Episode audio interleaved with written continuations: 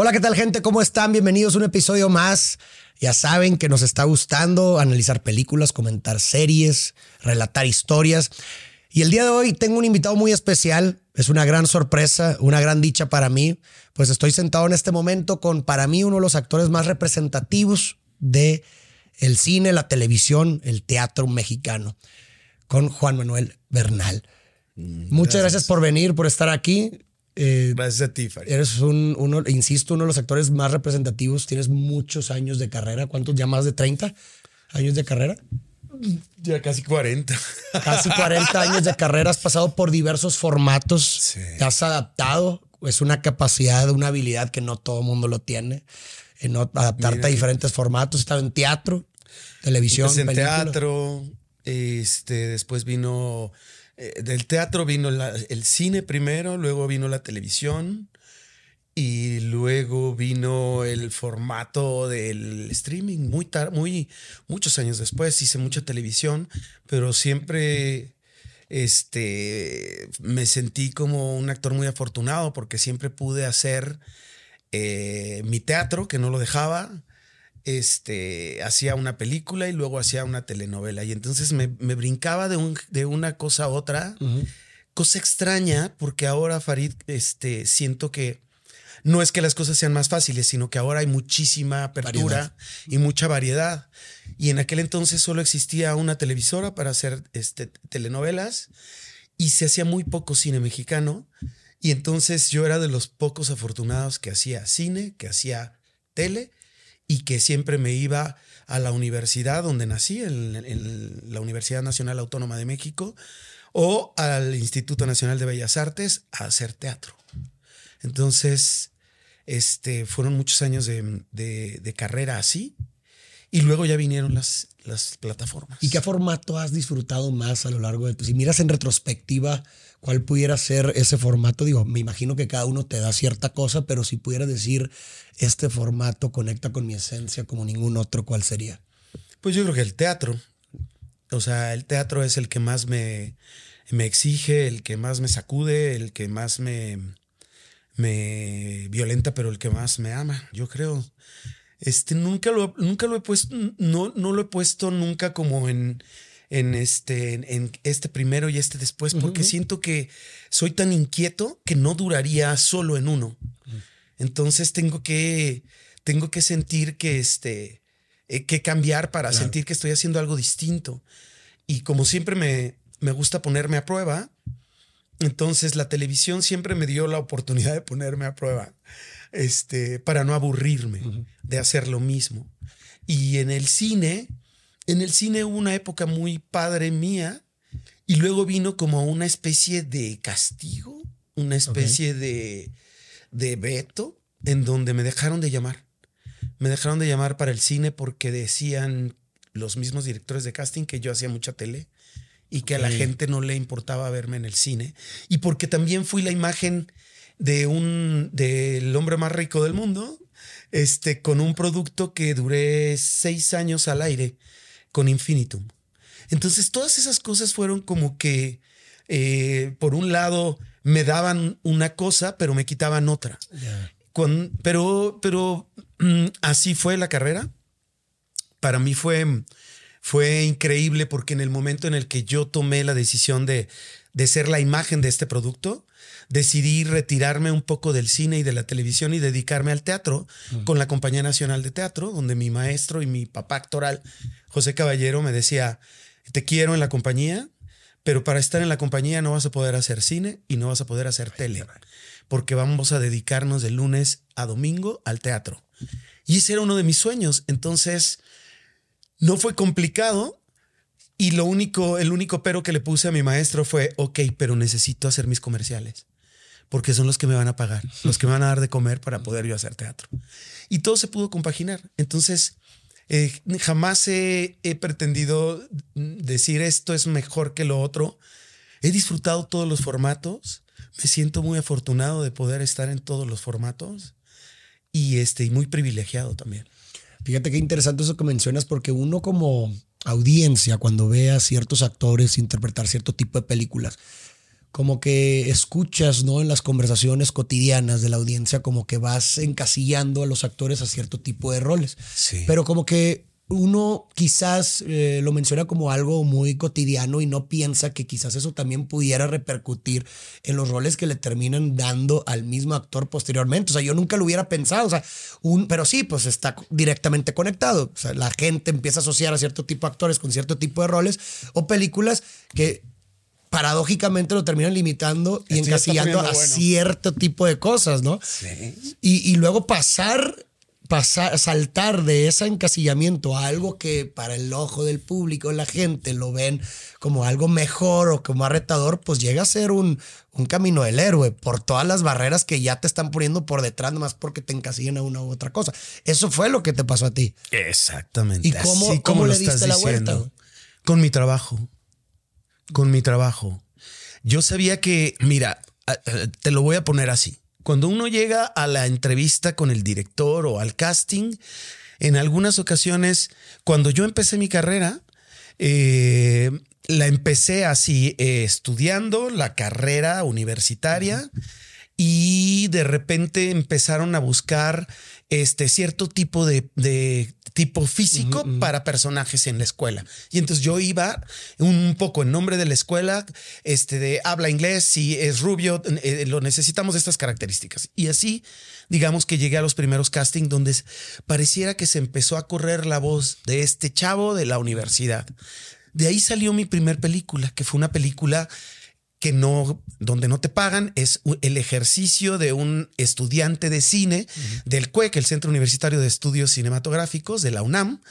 Este me buscó una directora, Alicia Violante. Cuando me vio me dijo, no, me hablaron de ti, pero eres güero, no funcionas porque mi, mi personaje es un personaje de barrio. Y ahí empieza, empiezas a darte cuenta de los tipos y de los arquetipos y de cómo empiezan a decidir por ti qué es lo que debes hacer. Afortunadamente, el reparto de ella se conformó con mi tipo. Entonces no le quedó de otra más que avisarme y decirme, ¿qué crees? Quedas y te invito a mi película. Con esa película que no cobré un peso, que yo estaba recién salido de la universidad, recién este recién graduado, donde me dijeron, ya eres actor, aquí está tu, tu diploma, tu licenciatura, vete a, a probar suerte. Me fui a esa película y esa película, digamos que a la hora que ella eh, eh, quiso posproducir, terminar la película, le faltó dinero, le pidió dinero al IMCINE, que era el Instituto Mexicano de Cinematografía, hasta hoy existe. Me vieron allí unos productores que estaban por empezar una película y dijeron, ¿de dónde sacaste a ese chavo? Y entonces me buscaron a través de una castinera que era la única que existía, la gran Claudia Becker, que era una mujer entregada al cine, una mujer impecable.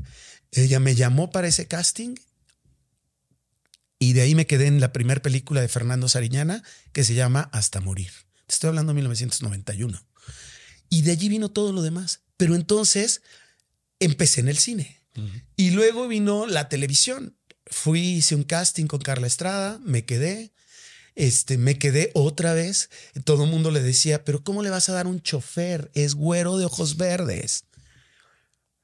Siempre ha sido la constante, ¿no? En, en mi país, el, el problema del, de las razas, de las etnias, ¿no? Es güero de ojo verde y no puede ser un pobre y no puede ser de barrio y no puede ser un chofer. Yo vengo de barrio, Órale. ¿no? Con eso era lo que, con lo que me defendía. Así de, pero si yo vengo de un barrio, ¿no?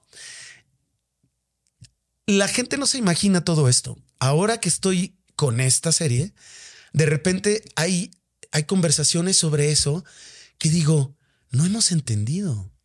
Y por eso era importante hacer una serie como Murrieta. Pero ya me estoy adelantando. Sí, sí, sí, sí. Wow. Pero, pero es interesante lo que manejas, lo que estabas, de lo que estabas platicando, porque efectivamente, este, las condiciones las va poniendo los mismos medios y uno va tratando de saltear los obstáculos, este, para poder lograr cumplir tus sueños.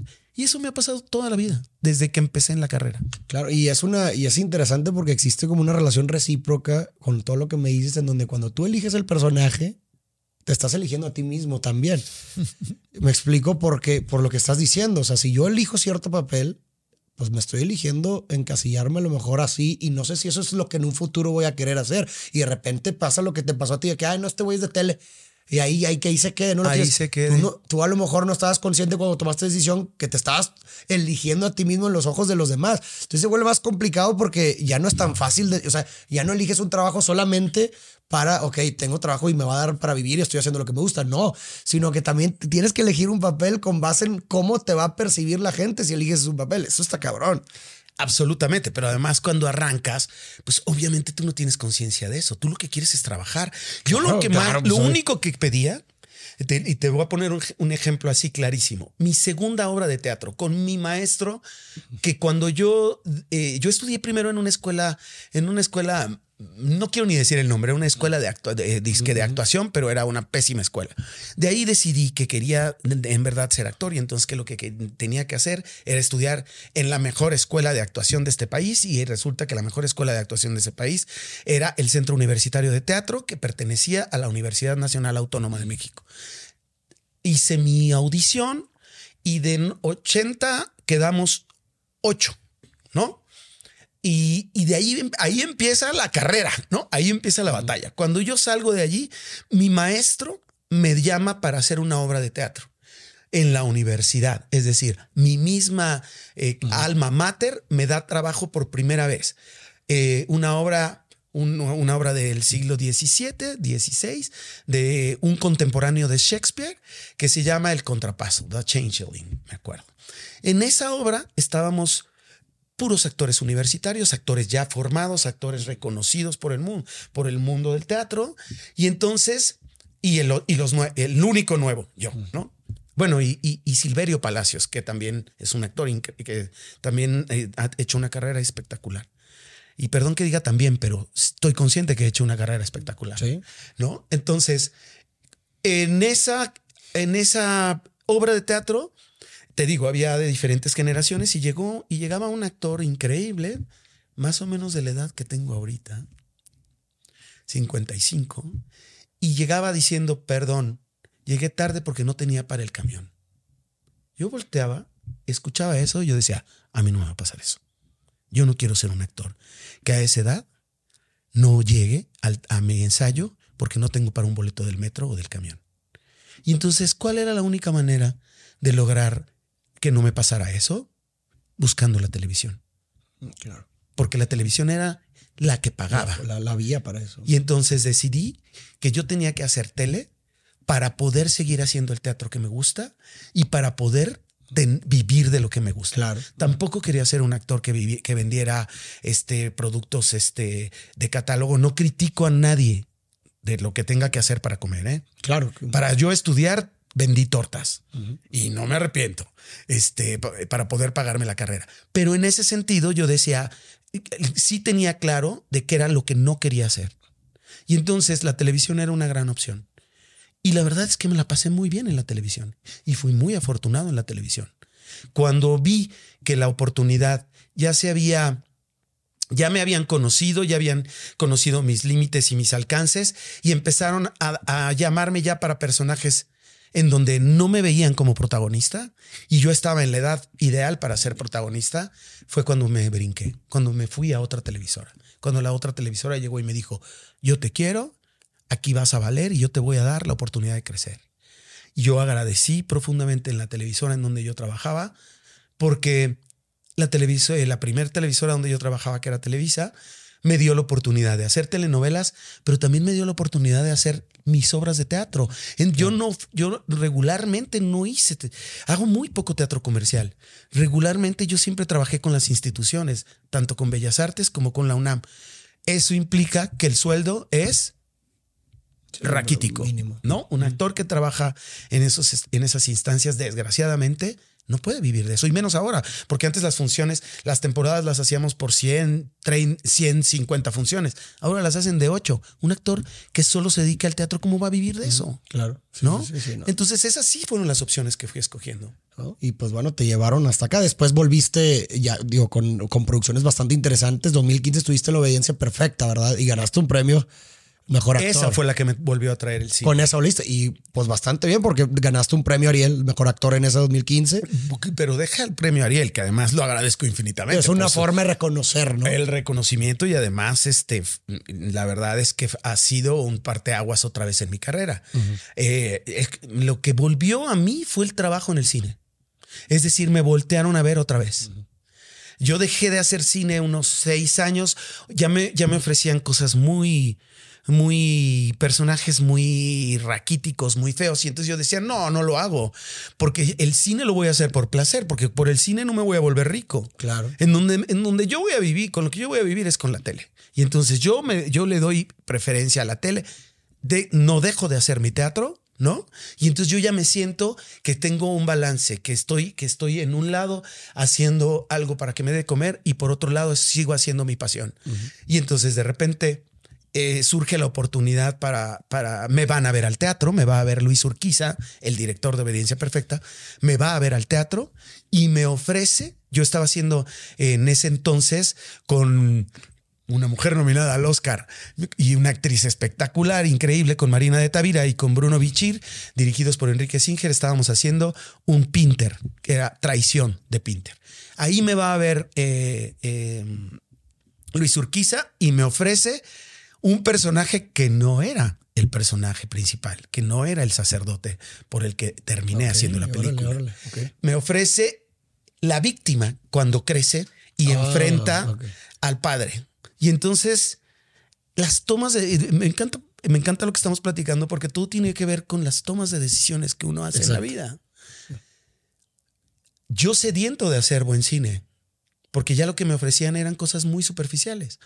Y entonces cuando él me ofrece este personaje y leo el guion, le digo, no, no me interesa. Y me dice, ¿por qué? Y le digo, porque este personaje no me pone en riesgo de nada. Lo único que voy a hacer es subirme a la pantalla a hacer lo que sé hacer. Y a mí lo que me, lo que me encantaría es hacer a Ángel de la Cruz, al sacerdote, O sea, fue tu al pederasta. Fue tu iniciativa. Fue mi iniciativa y fue mi propuesta. Y entonces me dijo, no, para ese personaje no te veo. Y yo, ¿por qué? Porque ya estás grande para ese personaje. ¿Cómo? Le digo, ¿cómo grande? Sí, ya estás grande, no te veo en ese personaje. Tuvimos una discusión fuerte porque me llevo muy bien con él, lo quiero un chingo. Y entonces le dije, estás cabrón, güey.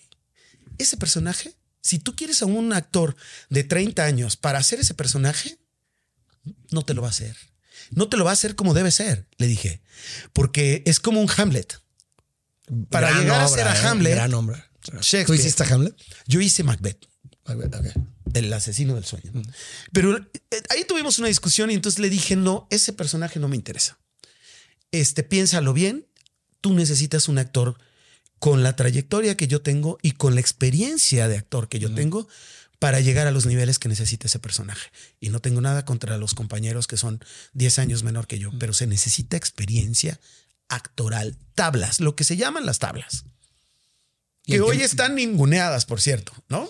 Con las nuevas generaciones, siento. Entonces, eh, me mandó a la fregada y yo le dije, bueno, pues en- en- coincidiremos en algún momento en otra película. Y no sé, un mes, un mes y medio después me volvió a llamar y me dijo, me quiero tomar un café contigo.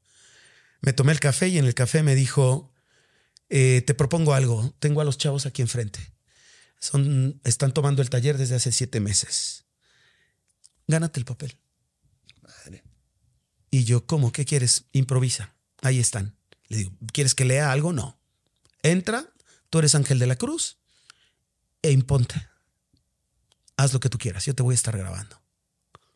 Y eso hice. Entré y me quedé con el papel. Me quedé con el papel y cuando ya me habló para decirme, es tuyo, ya me dio miedo. Ahora sí. Le dije, no, ¿sabes sí. qué? Ahí muere, yo no lo hago. ¿Por qué? Yo estaba justo, acababa de releer, después de esa experiencia, acababa de leer el libro que escribió Carmen Aristegui sobre él. Ok. Y este, y entonces dije, ¿qué necesidad de meterse en esa oscuridad? No, qué hueva. No, qué horror. No, no quiero. Total que para no hacerte el cuento largo, me dijo, le dije, bueno, te propongo algo, déjame pensarlo este fin de semana. Si me quiero meter en esa oscuridad. Porque ser un personaje así es clavarte en la oscuridad. Claro, y te tienes que volver a él. Y te tienes que volver a él. Y entonces, yo soy católico. La primera a la que le comenté todo esto fue a mi mamá, en paz descanse, todavía vivía, y me dijo, mamá, no hagas eso, no lo hagas. Y mi mamá era un detonador importante en mi vida. todo lo que me decían, no lo hagas, era hazlo para mí. Órale. Y entonces, el domingo abrí la jornada y lo primero que abrí, ah, le pedí a Dios una, una señal. Y yo abrí ese periódico y venía un reportaje sobre un padre pederasta en Oaxaca de 26 niños. Y dije, esta es la señal de que lo tengo que hacer, porque tenemos, se tiene que hablar de eso. Y, y, y lo tenemos que ver. Y así fue como hice obediencia perfecta, a conciencia de meterme en el lado más oscuro y de irme hasta fondo, porque dije, aquí no, aquí no se valen medias tintas. Y yo creo que eso fue, o sea, esto que me preguntas, ¿cómo lo hiciste? Fue con mi trabajo. Digo, pero qué importante lo que mencionas de que tuviste esa iniciativa, porque era muy fácil pues simplemente quedarte con lo que te dieron. Por lo menos me dieron este otro papel que era el que estabas interpretando en la, era, era en la obra en ese momento. Sí. Era fácil conformarte con esto y, y, muchas veces la gente piensa en algo que le gustaría proponer, pero nunca dice nada por miedo a que le digan que no o que lo vayan a rechazar. El no ya lo tienes. Exactamente. Y, Pero esa es personalidad también, ¿no? Y es, y es, perdóname que te interrumpí. No, no. Esa es personalidad, esa es, esa es carácter. Uh -huh. Ese siempre lo he tenido. Cuando yo me quedé en mi primer película con Fernando Sariñana me pasó lo mismo. Fernando me dijo, no sé si eres el protagonista o si este o si vas a ser uno de los personajes de mi película, pero yo te quiero en mi película. Y yo volteé recién salido de la universidad, un escuincle mocoso, le volteé y le dije, ah, no, si no es el protagonista, entonces mejor me voy a la novela. Así como de, ¿qué le pasa a este escuincle? Es decir, siempre he sido alguien como que va por lo que sueña y este y lucha hasta el, hasta el último momento. Y esa fue y esa fue la gran anécdota que viví de mi infancia con mi madre. Creo que lo que ella me enseñó en, con esa anécdota ha sido fundamental en mi vida. Ya no en, no en mi carrera, en mi vida. Mm, mm, qué, no. qué, qué, interesante, qué fuerte. Pero bueno, mirando en retrospectiva, todas esas cosas tienen sentido. Y llegamos a esta, no sé, se me ocurre algo poético decir que sí, nosotros tomamos decisiones, pero a veces hay decisiones que nos toman de regreso. Y creo que esto finalmente nos lleva, o bueno, te ha llevado, como dices, ese fue el regreso. Y ahorita te encuentras ahora en una serie bastante ambiciosa de uh -huh. Amazon, porque pues el reparto es triple A, la producción es gigantesca, la historia es gigantesca, es, me parece bastante interesante todo. Y digo, es interesante ver toda esa trayectoria de la, de la, de, desde incluso del, yo creo que la audiencia perfecta que mencionas, que te ha gustado adentrarte a temas fuertes. Sí. Eh, por lo que, y, y de dónde viene eso? O sea, ¿hay algo en particular? Que te haga, o sea, cuando ahorita que mencionabas y te referías a la audiencia perfecta, hablabas, oye, se necesita hablar de esto, o sea, como que, como si tú tuvieras un sentido, una asunción de responsabilidad de tener que tocar ciertos temas que parecen importantes para ti y que crees que a lo mejor le hace falta visibilidad. ¿Es eso lo que hace que te adentres estos tipos de temas o hay una importancia particular en el tema que se va a tratar? Es la conciencia, Farid. Como actor, desde que decidí ser actor, sabía que yo tenía una responsabilidad social con, lo, con todos y cada uno de los proyectos que iba a decir. Si revisas mi trayectoria, no he sido de esos actores que no critico, pero que se han dedicado a hacer una serie tras otra sobre el narcotráfico y hacer héroes a los narcos. Desde eh, conciencia decidí que yo no iba a hacer un personaje que fuera en contra de mis principios. Por supuesto que he hecho personajes que van en contra de mis principios, pero si no hay una crítica detrás de eso, no lo hago. Ya, Hasta hoy. ¿Por qué? Porque, porque tengo la conciencia que como actor tengo una responsabilidad frente al público. Y entonces escojo temas, bueno, o, o me escogen, porque eso es, eso, eso te quería, te quería comentar hace rato. Pareciera que uno escoge a los personajes, pero no. Yo estoy convencido que los, que los personajes me han escogido a mí. Y en ese sentido, sí, todo lo que he hecho ha sido a conciencia de saber que lo que voy a decir tenga que ver con las cosas que me preocupan a mí como persona. Me preocupa, me preocupa la infancia, me preocupa, por supuesto, este, los ancianos, me preocupan las tratas de blancas, me preocupa en este 2022, 23, lo que el, el, problema de, el, hombre con la mujer, de cómo se ve el, el, este, aún no hemos tratado de entender el machismo, el racismo, la inclusión. Es decir, los temas, los grandes temas que preocupan a la humanidad, también a mí me preocupan. Entonces, ¿qué hago? Ahora me siento muy afortunado porque escojo lo que hago. Y entonces, no tomo proyectos que no me digan algo que necesito decir, de lo que necesito hablar. Pero eso siempre fue, eso siempre fue así, ¿eh? Este, solo que ahora se ha como eh, se ha como intensificado a partir de obediencia perfecta.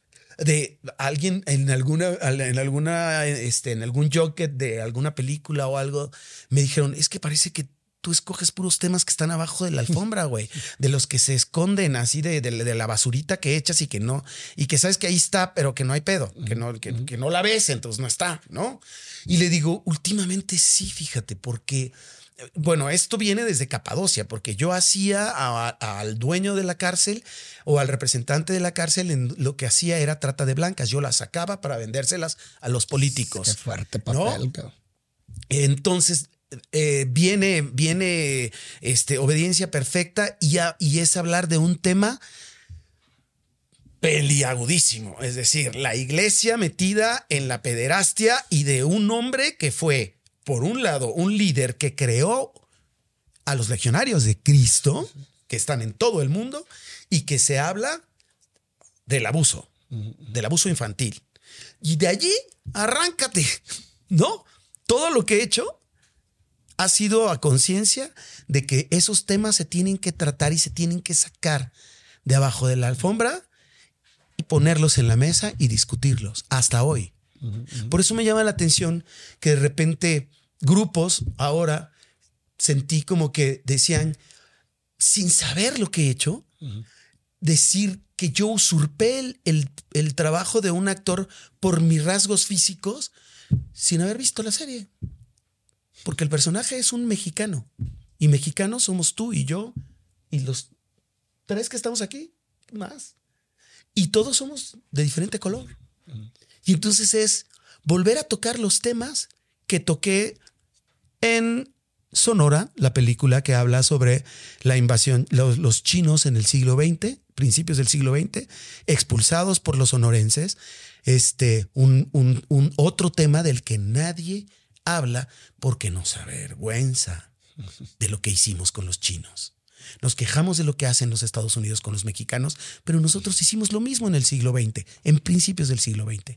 Y entonces me toca, me toca este, hablar sobre el abuso en Señorita 89. Es decir, temas que digo, pues ni modo, me tocó a mí, háblalos. Hay que hablarlo, porque es la única manera para entender quiénes somos. Claro, no, y el arte es un vehículo a través del cual ese tipo de temas logran esparcirse en el, en el colectivo de una, con una mayor facilidad. Porque te lo presentan a través de historias eh, de las cuales la gente, con las cuales la gente se identifica, entonces puede ver palpablemente cómo ese problema afecta en una historia que genera una empatía, etc, etc.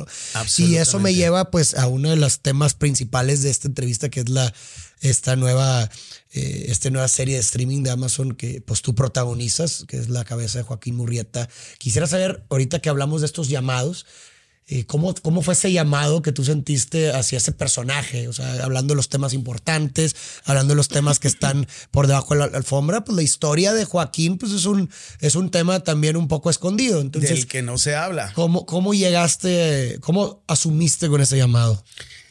Bueno, yo llegué eh, eh, desde la forma en la que me empiezan a buscar para decirme que me quieren ver en un casting para un western que se va a hacer en México sobre un personaje. No te dicen el personaje, me mandan los textos, eh, los leo, veo que son textos muy brillantes, muy inteligentes y digo, ah, ah, para ponerte en contexto, me llega además en un momento de mi carrera en donde tengo tres proyectos en la mesa para escoger sin casting en donde dicen, te queremos en esta serie, te queremos en esta serie, te queremos en esta serie. Había tenido ya, eh, estábamos en plena pandemia, entonces yo había tenido ya reuniones vía Zoom con los productores de esta serie, de esta y de esta, y entonces era de por cuál te vas a decidir. Y llega el casting de Morrieta y me dicen western. Y cuando usan la palabra mágica de western, yo digo, quiero hacer un western. No sabía de qué trataba, no sabía de qué iba, solo era un western y para mí era una cosa emocionalmente, este, un compromiso emocional. ¿Por qué? Porque yo fui un niño que vio westerns con su papá.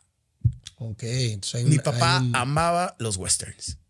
Y entonces, este, nunca murió y no me vio hacer un western. Entonces dije, yo le debo esto a mi papá. Yo quiero hacer un western. Jamás me imaginé que era sobre Joaquín Murrieta. Cuando yo leí y me puse a investigar, porque además, pues, a oídas, no recuerdo que en la primaria ya me hayan dado una monografía o una biografía de Joaquín Murrieta. Recuerdo que de lo único que me hablaron es cuando el país, este, cuando el traidor de Santana vendió al país. Pero no pensé en los que compraron el país, en, en la otra cara, ¿no? Entonces, cuando vino todo esto que me removió las entrañas, porque además fui un niño que vivió en Estados Unidos, fui un inmigrante más en Estados Unidos y también fui este, discriminado por ser rubio también, ¿no? Entonces, este, dije, yo tengo que hablar de esto. Yo tengo que hablar de esto. Y luego al leer un, un texto tan espectacularmente inteligente, porque eh, Mauricio escribe brillantemente. Es un, un autor, dramaturgo, escritor este, muy joven y escribe increíble. yo al leerlo dije, yo quiero hacer esto. Y entonces, pues eché a andar este, mi trayectoria, mi experiencia y a la hora de hacer el casting le puse toda la conciencia de que quiero este personaje. Y luego cuando te adentraste en la historia y fuiste eh, interpretando a Joaquín, ¿de qué cosas te fuiste dando cuenta, eh, que fuiste asimilando del contexto, de cómo eso se refleja en la realidad? Porque digo, digamos que sí, la historia de Joaquín raya entre la verdad y la ficción y podemos dar a lo mejor para la gente una breve sinopsis, básicamente, eh, pues si quieres mejor desde tus palabras para... Porque tú lo interpretaste, estoy hablando con Joaquín simbólicamente, entonces para la gente que a lo mejor no ha visto la serie, ¿cuál pudiera, ¿cómo pudieras hablar de hacer una referencia a su historia brevemente para que se vayan adentrando en el contexto? Sí, Joaquín Murrieta es, digamos, que un general del ejército en el siglo XIX. Cuando él se entera que hay un acuerdo, que no hay tal guerra entre el gobierno de Estados Unidos y México para que Estados Unidos se quede con la mitad de nuestro territorio, con California y con Texas, en hace una gran rabieta, en un gran coraje, decide desertar del ejército. En el siglo XIX, un hombre que, que deserta del ejército es buscado y colgado. Es decir, se castiga con muerte la deserción. Y entonces él decide eh, volverse un bandolero para, para resarcir el daño, porque cuando deserta, no se da cuenta que deja a sus hombres en el ejército y, los matan. Y entonces viene una enorme culpa. Y para saciar esa culpa, decide robar el oro que le, que le quitaron los norteamericanos para regresárselo a las viudas que él dejó por haber dejado a su ejército sin pelear. Es un personaje muy complejo. Sumamente, sí. Y por otro lado, me di cuenta, a la hora de abordarlo, me di cuenta que allí había una herida una herida que como mexicano tengo por el simple hecho de ser mexicano y de saber, de no saber la historia de por qué mi país se cortó a la mitad. Alguien se lo quedó, se quedó con toda esa riqueza, ¿no? Y además, a la brava, porque no nada más se lo quedaron, les prometieron a los que vivían allí que pues que se iban a volver gringos, norteamericanos. Y ya cuando tuvieron la tierra les dijeron, a ver, no, no, no, no, la tierra es mía. Usted sáquese, órale, para su país. Y desde ahí viene una historia que es el cuento de nunca acabar. Y entonces me toca, me toca profundamente porque antes de esto hice la película de Sonora, donde soy un sonorense que expulsa a los chinos del estado de Sonora.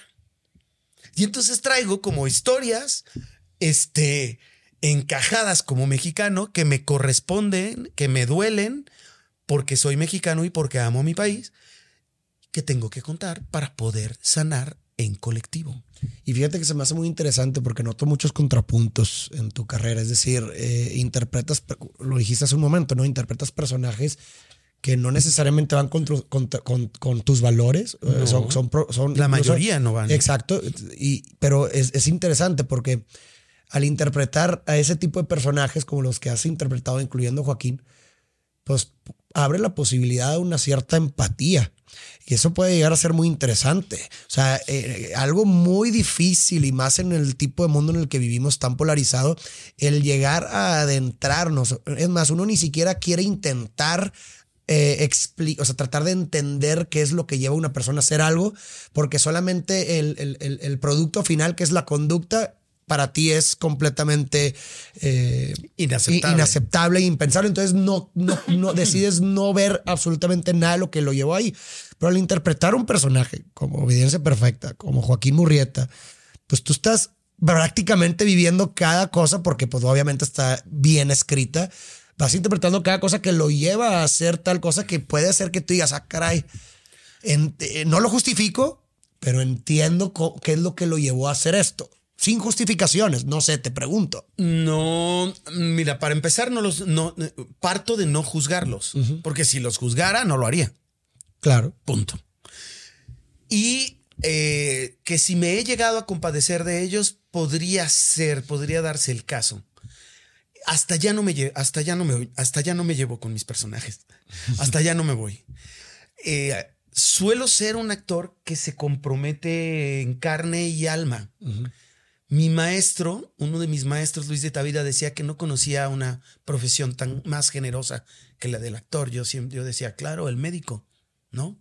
Para mí es de las profesiones más generosas. Pero también la del actor. Porque el actor le presta su cuerpo y sus emociones a alguien que no conoce. Y que a veces son monstruos, son sociópatas, son psicópatas. Entender que la humanidad, que en la humanidad existe la oscuridad y la luz, o los, la gente buena, en pocas palabras, y la gente mala, partir de allí, sin juzgar, es muy difícil, pero es parte de mi trabajo. Si no, no podría haber hecho a un ángel de la cruz. Entender y además, a partir de, antes de Ángel de la Cruz, de Obediencia Perfecta, a partir de, esos personajes empecé a darme cuenta que ya lo que más me gustaba de, actuar, porque, porque además, pues son casi 40 años de carrera en donde, no sé, ¿tú tienes alguna profesión? ¿A qué te refieres con profesión? ¿A alguna licencia? Sí, dos carreras. De una carrera. ¿Qué, dos. dos. Ah, eh, producción, eh, soy psicólogo y producción musical. Wow. Qué chido, qué interesante. Ahora entiendo. Bueno, en la mía, de repente llega un momento en que ya te aburres, así de ya hacer lo mismo. Las telenovelas era ponte el chicharo y repite 800 capítulos lo mismo. Entonces yo, yo decía, si yo quiero seguir en esto, yo me tengo que poner a prueba. Porque si no, este, por ganar dinero, este, pues también sé hacer tortas, también sé hacer otras cosas. Tengo que encontrarle y redimensionar mi pasión hacia lo que hago. Y encontré una cosa que, que me ha servido para seguir en esta carrera, que es lo que más me apasiona ahorita de mis personajes es tratar de entender qué piensan, lo que piensan. Lo demás ya se da solo.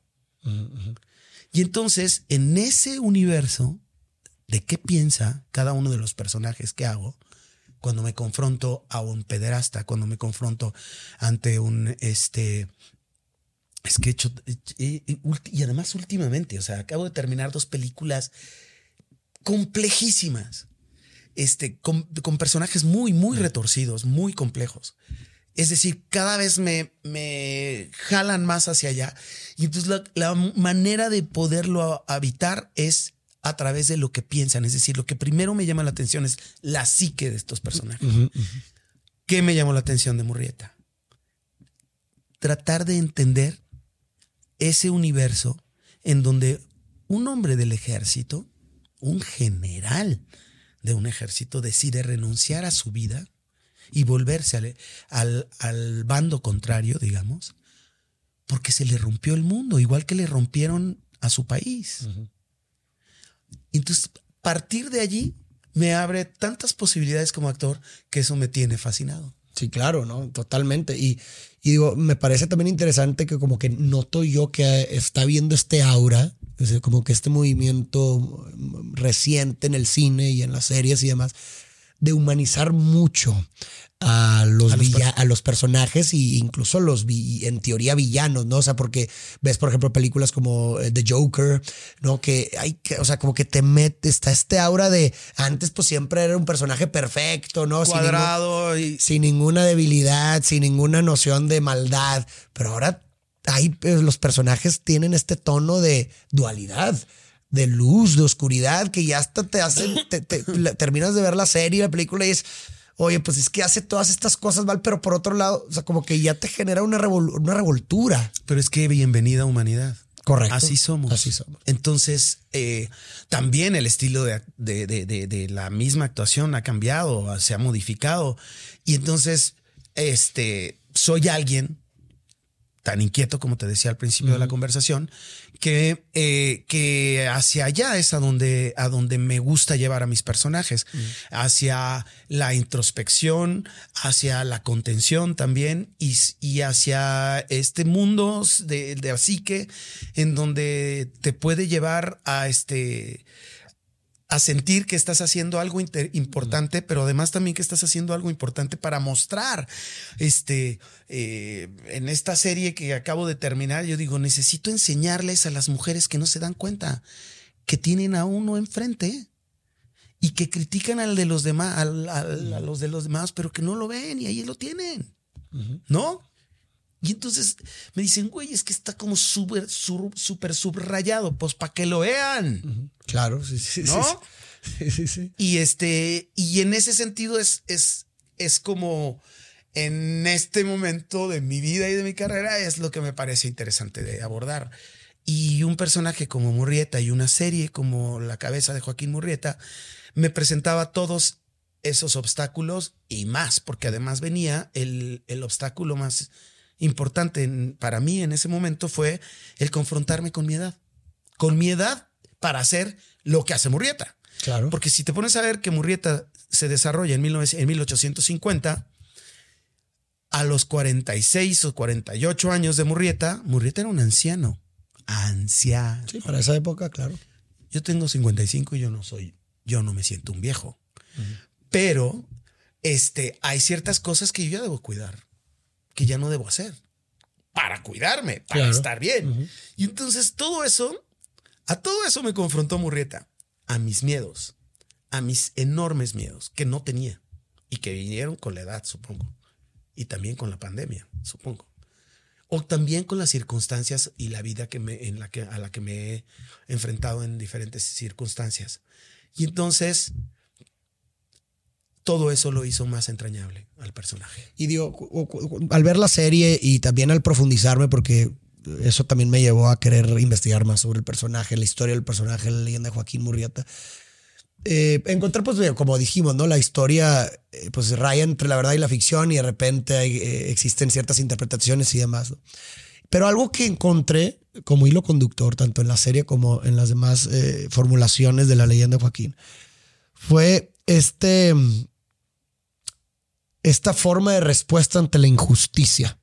¿no? O sea, cuando la, cuando la justicia, por, los, por las vías óptimas, por el deber ser, no te atienden, se te niega la justicia, surgen personajes como Joaquín Murrieta para ser estos justicieros, que pues prácticamente es una respuesta a la injusticia. Que por eso creo, y no sé, me gustaría pasarte la pelotita, por eso creo que muchos de estos personajes se vuelven leyendas y símbolos para las Claro. personas, porque México, como bien lo mencionas ahorita, como muchos otros países latinoamericanos, son hijos de opresiones. Así es. Entonces, hemos, desde que nació este país, ha vivido en, en opresiones, desde siempre. Entonces, No, no, no olvidemos que somos un país conquistado. Exactamente. Tenemos 500 y tantos años de historia en donde a los que nos tocó vivir aquí, pues hemos vivido eso como el pan de cada día. Y entonces, personajes como Joaquín me parece que se vuelven estos símbolos de esperanza. ¿Por qué creo yo? Porque la gente no deja, vivimos en un país, eh, pues, con muchas áreas de oportunidad, con mucha impunidad, con mucha, con mucha negación de justicia. Sí. Y personajes como Joaquín se vuelven estos tótems, estos símbolos que nos dan la esperanza de que en algún momento alguien o algo va a pasar que nos va a defender de la negación de la justicia. No sé cómo eh, tú, ¿por qué crees que estos personajes se vuelven tan totémicos, tan legendarios en las historias populares de los países latinoamericanos? Tú que lo interpretaste. Pues porque lo acabas, lo que acabas de decir, porque, porque hemos vivido así. Y entonces cuando ves que alguien levanta la mano y les mienta la madre, este dice, ¡ah, huevo! ¿No? o sea, y- que además en otra película que hice con el maestro Casals, Chico Grande, que habla sobre la entrada, la invasión del ejército norteamericano a buscar a Pancho Villa en Chihuahua, este, y hace una masacre. Este, cuando hablábamos de esa película, el final de la película, bueno, mejor no se las spoileo, mejor búsquenla, Sí, no, es no, una no. gran, gran película. Este, pero hablaba sobre cómo los mexicanos nos conformamos con, con la venganza, la venganza, pero la venganza eh, hasta cierto punto ingenua, ¿no? Así de, ah, les decimos, ah, pinches no sé qué, y este, y ya con eso ya nos vengamos, ¿no? Este, entonces yo siento que personajes como estos que hacen, en realidad le, le cambian muchas veces la vida a las personas, pues esos personajes se convierten en, en- en nuestros héroes precisamente porque son capaces de rebasar lo que ya, este, lo que muy pocos se, se atreven. Exacto. Y entonces para hacer a Murrieta, pues yo vengo de una historia increíble, este, porque tengo a dos antihéroes en mi vida. Y entonces alguien hace rato me entrevistaba y yo decía, curiosamente interpretar a Murrieta no sentí que me costara trabajo entender todo eso porque yo crecí oyendo la historia de mi abuela, de mi abuela materna, Aurelia Cárdenas, prima hermana de don de don Cárdenas, Ah, de- presidente. de, Lázaro. de Lázaro, de don Lázaro, y que fue una abuela antihéroe, porque en, a su manera era, era un chucho el roto. Le daba, este, mi abuelo tenía la tienda grande del pueblo, y este, y mi abuela hacía, eh, agarraba los costales y metía las bolsas de frijol, de arroz, de todo lo que necesita, y se iba, se subía a los cerros para repartirlo entre la gente eh, humilde, la gente que... Y entonces, y luego tuve un papá que muy poca, sabe- muy poca gente sabe, mi padre vivimos entre Estados Unidos y México. Y cuando yo ya era grande me enteré que mi papá fue pollero. Pollero entre los 70s y los 80s. Un papá y me enteré por gente en Chicago, que cuando me saludaba me decía, tu papá me cambió la vida. Y yo, ¿mi papá? Pues ¿qué te hizo mi papá? Ahí me enteré que él hubo un tiempo de su vida en que fue de esos polleros decentes que pasaban a la gente, este, y que era gente que pues tenía una necesidad. Yo siempre he creído que el migrante no se va porque quiere, Claro, ¿quién- ¿a quién le ¿No? gustaría dejar ¿A quién su le gustaría? su casa? se va porque tiene una necesidad y entonces mi, ese era mi padre, mi padre este le decían este necesito comer, llévame, mi papá los pasaba en camioneta, ya me enteré de toda la historia cómo fue y este y los llevaba al estado de Illinois y al estado de Michigan y, y les decían cuando te acomodes me pagas. Y entonces toda esa gente creó una leyenda de mi papá. Wow. Y yo en algún momento la tengo que contar. Claro, es una Lo gran tengo historia. entre mis pendientes, Sí, es una gran ¿no? historia. Y además, además los pasaba por la línea. Es decir, había alguien del otro lado que estaba corrompiéndose. Claro. No, me contaron toda la historia porque él no nos contó la historia. Este, Y entonces para mí, saber todo eso, en el momento en el que lo amo Rieta, digo, aquí está. Claro, tú mismo estabas interpretando ese papel. Sí. Te pusiste literalmente en tus zapatos. Así es. Entonces, toda esta esto que te estoy contando tiene que pues es muy cercano todo eso a mí a partir de que me enteré porque muchos años no, no, supe nada de eso no pareciera que es como una vergüenza de la familia. No yo no me avergüenzo de dónde vengo. Este tengo muy claro de dónde vengo. Y me encanta este eh, decirlo también porque es una manera de entender que este que tu destino también tú te lo forjas no Sí, digo, también creo que viene muy de la mano que nosotros no somos capaces muchas veces de poder aceptar, aceptarnos con toda nuestra complejidad. Entonces, cuando no podemos aceptarnos con toda nuestra complejidad, le proyectamos nuestra sombra a los demás. Entonces, tú tampoco puedes ser complejo, tú tienes que ser perfecto y todo lo tienes que hacer bien. Que son estos tiempos, ¿no? Exactamente, pero realmente es que mm, tú tampoco eres así, pero como no lo quieres reconocer de ti, pues evidentemente no lo vas a reconocer a los demás. Y el problema es que cuando no lo haces no puedes controlar, tus dientes. Cuando tienes colmillos pero no reconoces que los tienes, terminas haciéndole daño a las demás personas. Así Pero cuando reconoces que tienes colmillos, los reconozco para no utilizarlos. Claro, para saber que ahí están. Pero no, no los voy a utilizar porque sé que existen, ¿no? Entonces creo que este tipo de personajes y todas las historias que nos estás, o sea, como que el término antihéroe se me hace como que entiendo perfectamente por qué lo estás diciendo, pero no me parece que le haga justicia realmente a la historia de las personas, porque eso es ser humano. ¿Me explico? O sea, no es, no, es ser héroe o antihéroe, es ser humano. Y además también, como dices, y estoy completamente de acuerdo contigo con los términos de, de, encajonar a la gente. Sí, venimos de una cultura en donde la televisión nos decía, este es malo y era mm. más malo que la carne de puerco con cisticercol, ¿no?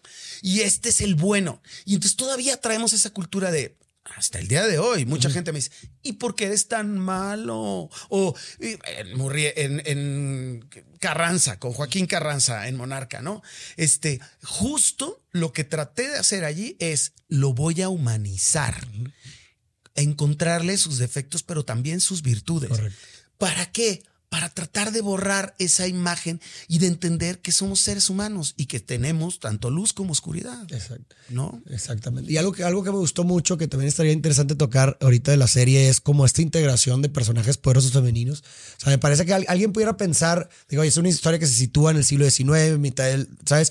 Y como pues a lo mejor es una acción y drama, a lo mejor alguien pudiera pensar que no hay como mucha participación femenina, a lo mejor los protagonistas son solamente masculinos, pero no es el caso. Tenemos pura mujer e, es decir, e, e, empoderada, que también es un tema que estamos apenas subiendo a la mesa, muchos siglos después. Seguimos en el patriarcado, seguimos pensando que la mujer, digo seguimos como general, pero no soy de los que piensa así. Entonces creo que eh, con esta serie precisamente nosotros estamos con pura mujer empoderada, una mujer que está al tú por tú con el hombre, en un siglo XIX, en donde las circunstancias son totalmente distintas de las que vivimos hoy en día. 100%. Nada más, nada más con decirles, en ese tiempo no había celular, con eso ya cambia todo, ¿no? 100%. Este, Entonces, son personajes. Eh, eh, me encantaría hablar también de la serie, que, que otro gran personaje de la serie es la naturaleza, porque es en donde ellos se desenvuelven. Claro. Los personajes y los animales son parte de su vida cotidiana. Viven en la sierra, viven en. Entonces, este e, es bien interesante cómo Mauricio Leiva y Diego deciden meter a estas mujeres empoderadas a, luchar tal cual en un mundo salvaje. Salvaje, exacto. Y que a ver, y que y, creo que la historia no les ha hecho suficiente justicia. O sea, la historia a lo largo del tiempo no les ha hecho suficiente justicia, me parece, ese tipo de personajes, porque, a ver, un contexto salvaje naturalmente va a producir eh, pues, er, mecanismos de respuesta ad hoc. Exacto. Y definitivamente es que esas mujeres existieron en todos esos contextos. Absolutamente. Pero la, historia no le ha hecho justicia a esos personajes. Por eso es importante, no es como que, ay, pues bueno, es que no es cierto, así no eran. No, te aseguro que claro que había mujeres de esa índole, o sea, de entrada. Y, ha habido a lo largo de la historia. Lo que pasa es que una cosa es que existan y otra cosa es que las reconozcan. Exactamente. ¿No? Y yo te podría nombrar a varias. Una, mi abuela. ¿No? Exacto lo Y que acabas otra- de decir. Otra, una, una mujer a la que ni siquiera se le ha hecho justicia, en la que no, la que siento que, que le debemos tanto, que es Antonieta Rivas Mercado. Es una mujer que hizo que la cultura llegara a este país, para empezar. Bueno, a ella se le conoce porque se suicidó en, el, en, en Notre Dame. Pero no se conoce que es una mujer que fundó la Orquesta Sinfónica Nacional, que trajo el teatro a México. Es decir, que la cultura que hoy existe en este país se lo debemos a ella. Pero con Qué- qué cabrón. He estado luchando, tengo un espectáculo de cartas a Manuel que ella escribió, este, tratando de, de- de llevarlo por todo México, porque, porque siento que esas mujeres merecen los homenajes, porque son, esas mujeres hicieron una transformación en este país, pero seguimos todavía con el problema del patriarcado y que no queremos soltar, ¿eh?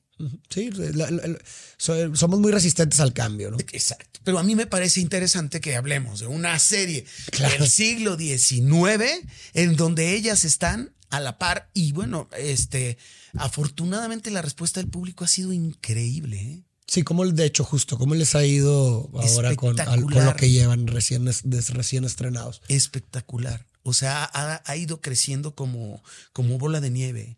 Este, siento que también el- el- la recomendación de boca en boca, este, tenemos nosotros un chat, los Murrietas, porque además nos llevamos increíbles, hicimos una gran familia, la verdad. Y este, y entonces empiezan a decirnos, estamos en primer lugar en tal lado. Hoy, hoy me dijeron que estábamos en primer lugar en, ¿dónde te dije? En Jordania, ¿verdad? Jordania. En Afganistán. Afganistán. Y yo así de, ¿what?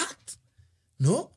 Es, esto se está poniendo muy interesante. Pero fíjate lo interesante, o sea, justo eso, o sea, es- incluso hasta da para hacer una investigación sociológica de, estaría interesante ver una correlación entre los países que más ven la serie y su realidad histórica. O sea, mencionas, oye, se me hace, no se me hace coincidencia tal vez que me digas Afganistán, otro país eh, eh, que Ah, ha es- sufrido tantas opresiones y, y la gente, pues, oye, ven a un Joaquín Murrieta, que es un símbolo de esperanza, no solamente para México y Latinoamérica, sino para cualquier persona que ha pasado por, por- por- que ha vivido injusticias que nunca ha saldado.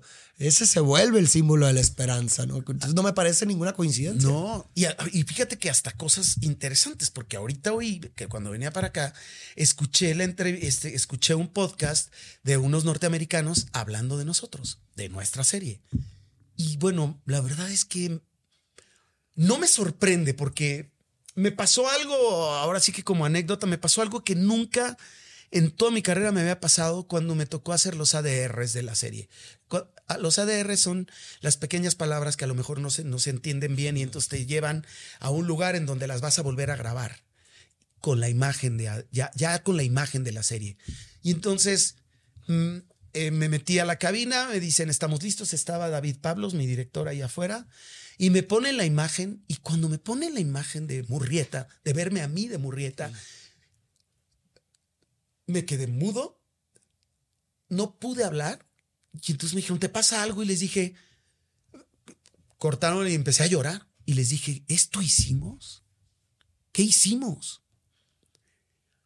Entonces, cuando, cuando, cuando viene todo esto, eh, que, me que empiezo a oír los comentarios, que empiezo a oír las críticas de, lo, de, de lo bien, de, de lo bien que ha sido recibida, no me extraña, porque sé que le pusimos todo, ¿eh? que dijimos, aquí no nos quedamos con nada, nos la vamos a jugar con todo. No es fácil hablar de este tema. Sí, claro. Además, los producen, la serie la producen ellos. ¿Quién produce Prime? Sí, sí, sí. ¿No? sí. Y entonces, este, ha sido bien interesante cómo también la misma sociedad norteamericana está tomando nuestra serie. ¿No sabes lo increíble que hablaron de nosotros? De nosotros como actores, de nosotros en la serie y de incluso compararnos con Tarantino. Dijeron, esta es una serie, eh, eh, es, es Tarantino a la A la mexicana. Dijeron, ¿no? Yo me quedé. Me, me da, me da gusto porque, porque pareciera que estos temas de los que no se habla este, son una buena sacudida en este tiempo en lo que ya no creemos en nada. ¿no? Sí, tiempos posmodernos. Tiempos posmodernos en donde eh, lo queremos peladito y a la boca y en chinga, ¿no? O sea, la serie se la pueden echar en cuatro horas.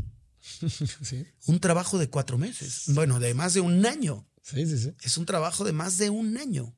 Y ya me empiezan a decir, ya, ya va a salir la segunda, ya quiero la segunda. Espérate, todavía ni siquiera estamos autorizados.